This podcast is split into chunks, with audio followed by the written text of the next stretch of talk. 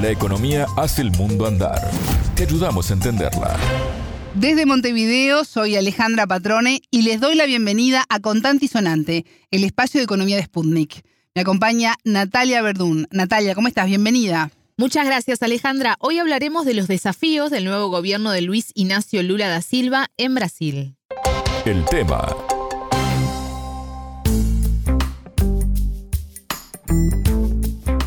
El primer discurso de Lula, ya como presidente electo este domingo 30, tuvo varios puntos importantes. Por ejemplo, habló de un plan para terminar con el hambre, Natalia.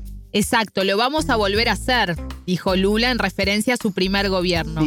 El programa del líder del Partido de los Trabajadores incluye la implementación de un salario mínimo, financiación para el desarrollo productivo, inversión pública y otra serie de medidas para los cuales son necesarios recursos estatales. En ese sentido, aún no está claro cuáles serán las estrategias del nuevo gobierno que asume el primero de enero. Tampoco quiénes integrarán el gabinete, aunque hay nombres que ya se manejan y seguramente se confirmen, por ejemplo el de la ex ministra de Medio Ambiente, Marina Silva.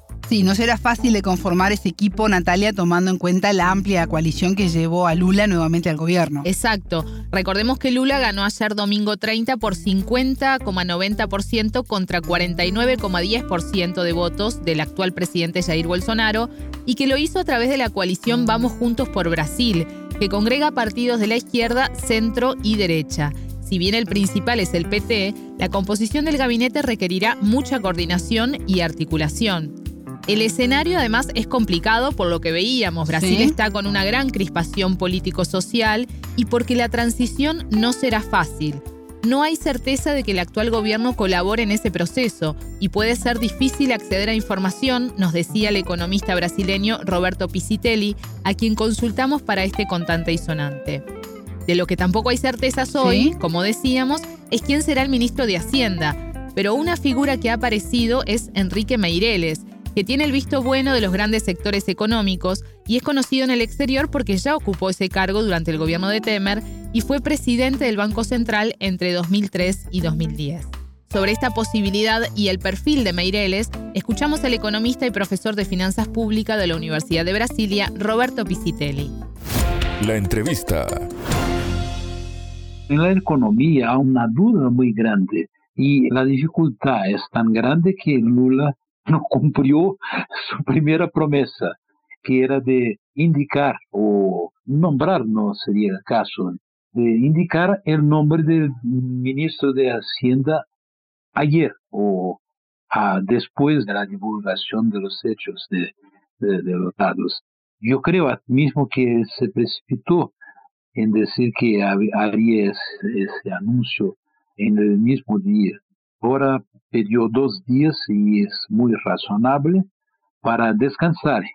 Y precisa descansar, pensar y hacer contactos. ¿no? Un nombre muy eh, acordado es de Meireles.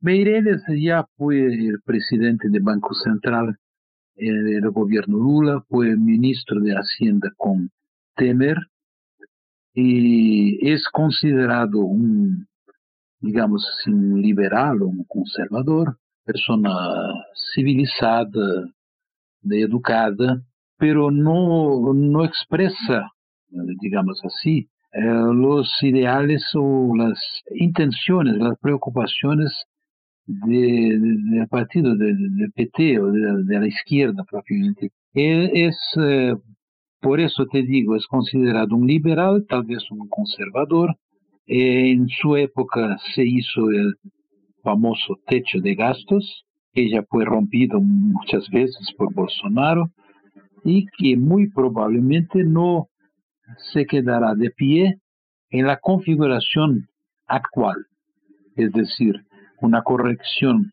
del techo de despesas por la variación de los eh, índices de precios. Probablemente habrá algunos parámetros distintos de esos que caracterizan hoy el techo de gastos. Es decir, a mayor libertad para hacer ciertas despesas, ciertos dispendios que son, por así decir, indispensables y urgentes. Si entre ellos los que se refieren a los gastos sociales y otro que se refieren a, a las inversiones. No hay ninguna duda para retomar el crecimiento, incluso para generar futuros ingresos, es necesario, es urgente, hacer nuevas inversiones, aumentar el volumen de capital e invertir en sectores que están, digamos, hace mucho tiempo prácticamente abandonados, de infraestructura de una manera general. Entonces, para eso es preciso hacer despesas, gastar. Y, esa, y algún tipo de despesa, me parece, mismo manteniendo el techo o formalmente el techo de gastos, algunos tipos de despesas serán considerados fuera del techo, es decir, serán permitidos. Para el entrevistado puede haber un contrapeso de poder con la restauración del Ministerio de Planificación que actualmente está adjunto al de Hacienda. Es que al reforzar o recrear el Ministerio de Planeación de Desarrollo, ya se llamó eh, Planeación y Desarrollo, que él ponga, Lula ponga un ministro fuerte en esa área, como una especie de, ¿cómo te diría?, una contrapartida a Meireles en la hacienda.